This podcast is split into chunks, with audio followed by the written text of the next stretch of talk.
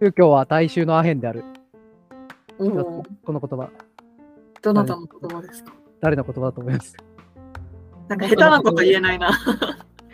宗教は大衆のアヘン。いえ、僕の言葉じゃないんですか？や、違う違う違う違う。あ違うお前、そんな俺の思想を偏ってる人間だと思ってお前ら。宗教は大衆のアヘンは、あれですよ、マルクス、マルク、えー、違うな、えっと、カールおじさんです。カールおじさん。カール・マルクスさんですか？カールマルクス。へー。が共産主義を、そもそもの共産主義って、多分思想なんですよ。共産主義って思想なんですけど、うんうんうんえっと、宗教が、その、みんなの感覚を、まあ、なんだろうな、あのーなんだろう。な、宗教は必要悪として、必要悪というか、アヘンが当時、どっちかっていうと扱いとしては、麻薬というよりは、医療系の感覚を鈍らせる麻酔的な使われ方をしてたという説があるので、必ずしも今のアヘンの捉え方じゃないんですけど、えーマルクスは、まあ、アヘンだって言ったのは、その貧乏人、違うな、貧困層。貧乏人方。確かに。あの貧困層が宗教によって、その例えば現世の苦しみをまあ、来世に持ち込まないとか、来来世は天国に行けるとか、まあ、そういうことをこう現世の苦しみを、まあ、麻痺させて、うんうんこう信仰によって麻痺させるものであるから、うんえっと、本当は貧困をなくすってことが根本的な解決策なのに、そういうアヘンがあるから、なるほど。あの世の中良くならないってことを考えたときに、貧困をなくそうって、じゃあ立脚したときにどういうことが考えられるかっていうと、やっぱり格差が生まれるから貧困が生まれるんであるってなって、はいはいはいそうすると中央集権的に生産を管理して、うんうんえー、全て貧困層をなくすっていうことが、平等に分配する世界ができれば消え去るよね。だから、共産主義国家では宗教を弾圧するんですよ。なるほど。なるほど。みたいな。だからそれを俺の言葉だと言った、セさん、あなたは、俺を何、過激思想？主義みたいに捉えているのかと思って、ちょっと。いや、なんか言葉のこうレトリックがこう巧みだなって思ったんで、うんはい。ちなみにだだから、共産主義は、その資本主義を打倒するぐらい広まったんですよ。打倒するぐらいの規模感に広まっちゃったんですよ、一時期。なるほどな。でそれは貧困層が多いからですよ、世の中に。うんうん貧困を本気でなくそうとしたら、宗教なんて信じてる場合じゃないと。はいはい。自分たちにちゃんと配るもん配れと。っていう話だと思うんですよね。うんいけない話ですけど。いやいやいや。こうこの話を聞いて、こう、その、じゃあ、こう、共産主義的なやつも、ある種のこう、アヘンなのかなとも思ってしまう私がいたっていう、こう、堂々巡りが好きなんで。そうですよね。そうだと思いますよ。うんあのまた夢物語のね、格差をなくすって言いながら、暴力革命とか言いながら、あの戦争をして、そういうこう政政権を転覆させるみたいなことをしようとして、やなんかね、ディストピア、まあ、で結局共産主義って あの、ね、回ってないわけじゃないですか。まあ、ちょっと回ってない。うん、まあまあまあ、まこあ。う、なんか全、あの、目的に対してうの、んこう、なんでしょうね、ロロジックはた通ってるとは思うんですけど、うんこうそれの目的が、こう、まあ、全体感からは外れてるというか、まあ、一部分、しかも一側面にのっとってるからこそ、まあ、その一側面が、こう、まあ、何十個も何百個もあって、こういう、この世の中は、あの、成り立ってるって思った時に、まあ、不足がどこかでは必ず生じてしまうよねっていう、なんかそういう構造なんだろうなっていう。そうだね。貧困はなくなるが、代わりに自あ貧困もな自由もなくなるっていうのが共産主義ですね。うんうんここがだからこう、それこそこう均衡が保たれるじゃないですけど、うんベストな回を作ろうと思ったら真逆の存在であったりとか、それ全然違うベクトルのこう目的を持った人たちが、同水準レベルでこう存在している世の中みたいなのも、ある種、こう理想形だったりするのかなとも思いつつ、それはそれでカオスだなとも思っちゃうっていう。貧困であっても自由でいたい人がいたときに、うん共産主義って絶対成り立たないですもんね。成り立たないっていうか、その全ての人にとっていい制度ではなくなっちゃいますもんね、その瞬間に。うん。なんか自由であることがそもそもこう貧困から抜け出すことにイコールになってるくないですかそうか違うのかな分配されれば、じ貧困から抜けられるって、僕はそれはそれで正解な気がしたけど。はいはい。まあえ、人間こうないものねだりをしていくので。こう分配されたものだけじゃ、これ、これ、これよりもっと上があるはずなんだと。その分配されたこう平等のという水準が自由じゃないって捉えるようになってくるだろうなって思うんですよ。うまあ、だから破綻してるのかもしれない、そうなんですね。まあ、なんか、なんで宗教から共産主義の話を俺がしたかったかわかんないんですけどはい、思想とつながってるはもう、それはまさにそうだと思います。その、っていう話ですよね、確かね、もともとね。そうですね。うん、宗教と思想ね。思想、うん。でそれこそ思想は歴史に大きく紐づくっていう話もそうだし、うんこう芸術とか学問とかも、結局はこう思想を間に挟んでたりだとか、そこから生まれてたりとかってするんだろうなと思ったら、結構その学問一分野に閉じずにこう、勉強をするというか、こう学問する人は、一回こう、どこかで踏むものなんだなって思う。うん。要は私もこう一時期そっちのこう勉強してたりもしたんですよ、けど。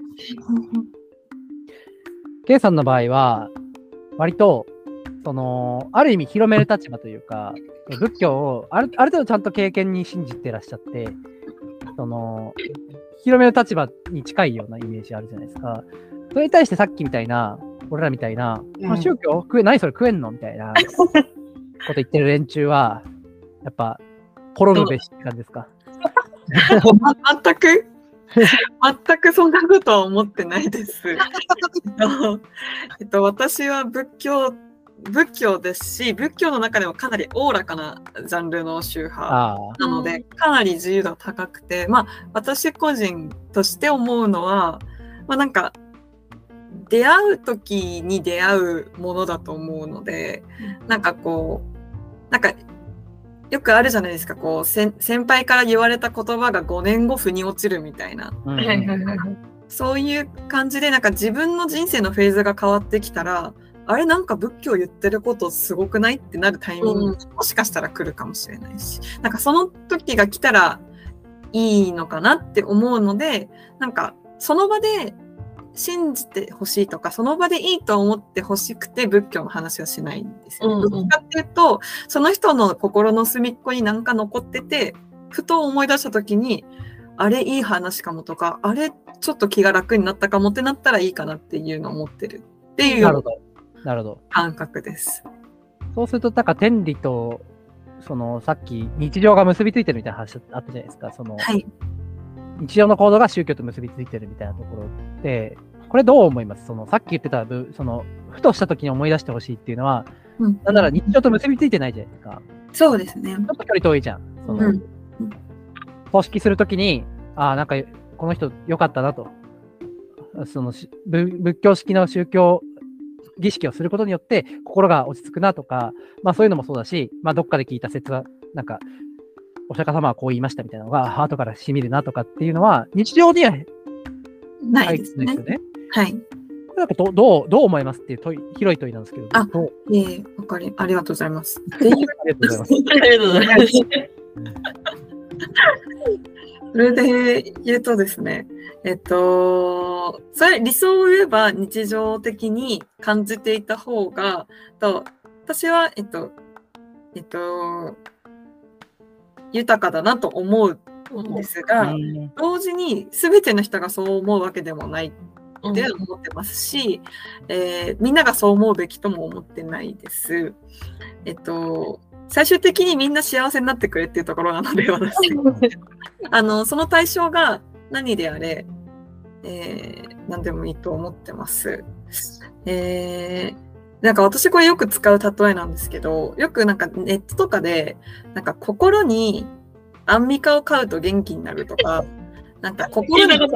こじこじを飼うと、なんか目の前の辛いことがどうでもよくなるとか、よく言って言うんですよ。私その考えめちゃくちゃ好きで、なんか結構信仰ってそれと一緒だなって思ってて、はい。なんか心の中に例えばこう、うーん、阿弥陀菩薩とか、なんかまあその仏教の信仰対象ですよね。もうなんとなく置いといて、なんかこれめっちゃしんどいけど、まあなんか、阿弥陀さんこれ許してくれるのよなって思ってちょっと楽になるみたいな。うん。なんかアンミカだったら笑い飛ばしてくれるよなと思って楽になると、なんかマジで同じ構造で、はい。なんか、なんかそういうふうになんか、別にアンミカならアンミカでいいと思うし、阿弥陀様なら阿弥陀様でいいと思う。観音さんなら観音さんでいいと思う。みたいな感覚です。ただなんか誰か、何かをそういうふうに持ってると、ハッピーに生きれる可能性があるよねっていう感覚です。日常的にいるっていう意味では。です。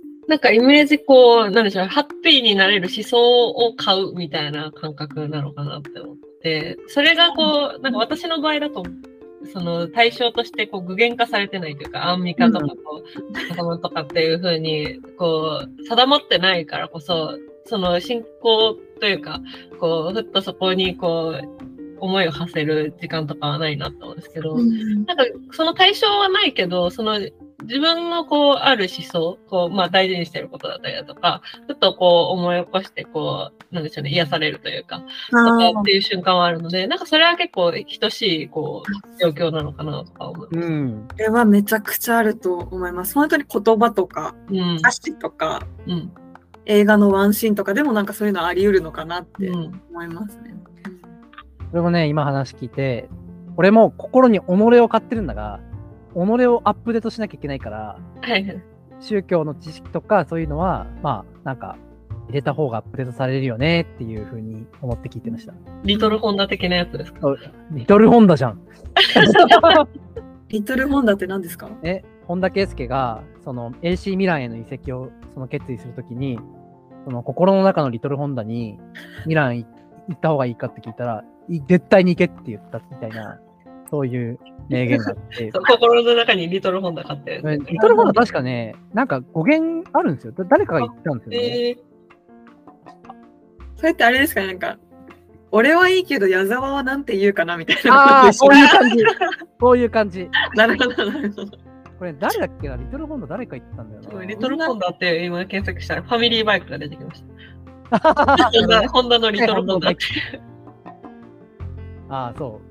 ロビン・ファンペルシーっていう、まあ、オランダの選手がいて、そのそのファンペルシーが自分の心の中にいるリトルボーイにどうしたいって言ったら、ユナイテッドに行けと。なるほど。よ幼少期のって意味なんですかね。リトルボーイは何なんだろうね。わかんない。わからん。自分の中の、馬的なあれじゃないですか。うん、そう。っていう解釈かなと思ったけどね。うん。まあ、いや、リリルホンダね。なるほどね。じゃあ、うん心の中の、まあ、己なのか、ブッダなのかわからないが、うん。ちゃんと買って、そういうのとちゃんと付き合っていくといいよねというのが、カルト宗教から北に関してはなかなかいい、なかなかいい話平和な着地がっていう素晴らしい着地だったんじゃないでしょうかと思いながら、一個ヨタ話していいですか？はい。あの、これ前話したかもしれない、だどっちかには。あの、俺の20歳誕生日を迎えたうん翌月、翌月、翌月ぐらいの話なんですけど、電話かかってきました。はいはい。まあ、二十歳おめでとうじゃない電話なんですけど、その高校の時の割とさ2年ぶりぐらいに、まあ、高校卒業ぶりだから2年ぶりぐらいか、に、久しぶりに電話かかってきて、で、あ久しぶりっつって、元気だったっつって、け結構その子は、割と親友ポジ的な感じ、高校の時は。うんうん。だから、なんか、あ、大学入って久しぶりに遊ぼうかな、みたいな感じの電話かなと思って電話取ったら、あ、久しぶりっつって、あ二十歳おめでとう、みたいな。ああ、ありがとう、覚えてくれて。そういえばさ、次、選挙あるよね、つって。ほうほうほう。アイスブレイクです。せ政治の話を持ってきましたね。まあ、選挙行くっつって、ああ、行く、行こうと思って行こうと思って、どうんこ入れようと思ってるって。俺当時横須賀市に住んでたから、小泉進次郎っつって。あの、ガチで俺小泉進次郎に入れたんですけど、はいはい。当時はね、新進気鋭の政治家だったんですよ、彼は。そうですはいはい。あーで、横須賀市小泉進次郎入れますって言ったら、あの、コミュニ党みたいな方があってね、つって電話かかってきて、うんで、まあ、それでよくある話や。はい。まあ、あ親友、そうか、そうか、そうか、そうか、そうか、そうか、いろんな意味でそうか、そうか、そうかって思って、行きました はい。で、俺、すぐ、その、3人仲良かった。うんうん。私、その、創価の A 君うん、B 君っていて、で B 君に電話かけて、うんまあ、さっき A 君からさ、電話ってさ、でも、こいつ、投票しろとか言ってきたから、気をつけた方がいいよって電話したら、うんまあ、俺もかかってきたと。うんで、ただ、俺も、まあ、お前に言わなきゃいけないことがあるって言われて、うんで俺の親は統一教会にへえで、俺は全然2世なんだけど関係ないから、はいはい。あの、笑い話として聞いてほしいんだけど、俺の親は統一教会だって言われて、へえ当時高校の時、めっちゃ仲良かった3人組2人が、創価と統一教会っていう、なかなかね、コアな、なかなか珍しい経験をしてますね。なんか珍しいって言ったらでもあれですね。なんかわかんないだけで、いるは普通にあるめちゃくち。ゃいると思います。お前もかいって言って突っ込んで、まあ、そいつとは爆笑して、で A 君は今も全然普通に付き合いあるんで、うん当時のことを反省してくれてるんだけど、まあ、それでも今でも、まあ、信じてるから、2世で、はいはい2世、2世だった、2人とも。うーん。えー、そうそうなんですよ。なんかそれはそれででもいろんな話聞くのは楽しそうだなって、こう、外の人は思っちゃうんですけど、それはそれで両方ともセンシティブだからあんまり聞けてないな、最近。センシティブなタイプなんですね。うん、ちょっと、なんか、この前、A の家、2年前ぐらいに、家、1年半前ぐらいに A んち行ったら、仏壇置いてあって、仏壇置いてあったと思いながら、あ、結構あれですもんね。特徴的ですもんね。特徴的あな。あ、そうなんですね。仏壇置いてあって、仏具もいろいろ置いてあって、なるほどっつって。なるほど、まだこいつは信じてる。信じてる。信じてるかというより、あれじゃないですか、シンプルにこう親御さんが一世だったんだったら、こうそれでやってあげないとっていうのは。でもね、なんか途中から、それよりは普通に自分も信じてるみたいな感じだった。ああ、ね、え話したけど。うん。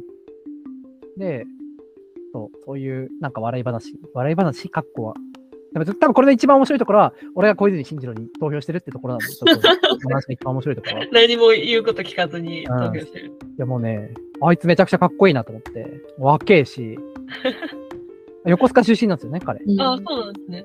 そうで、関東学院出てるし、あこいつはもう、こいつを出る、こいつに入れるしかない若い政治家が世の中変えてくれると思ったら、お前、おぼろげながらね。おぼろげながらですよ。はい。で、これでいい感じに政治の話にシフトするんじゃないかなって思ってこの話をしました。ありがとうございます。アイスブレイクのタブーを、3つ目を踏もうとしてましたね。なので一旦ちょっとね、重い政治の話じゃない、宗教の話はちょっと、ここで終わりとさせていただいて。はい。じゃあ、ありがとうよ。また、またなあばよ。じゃあな。バイバーイ。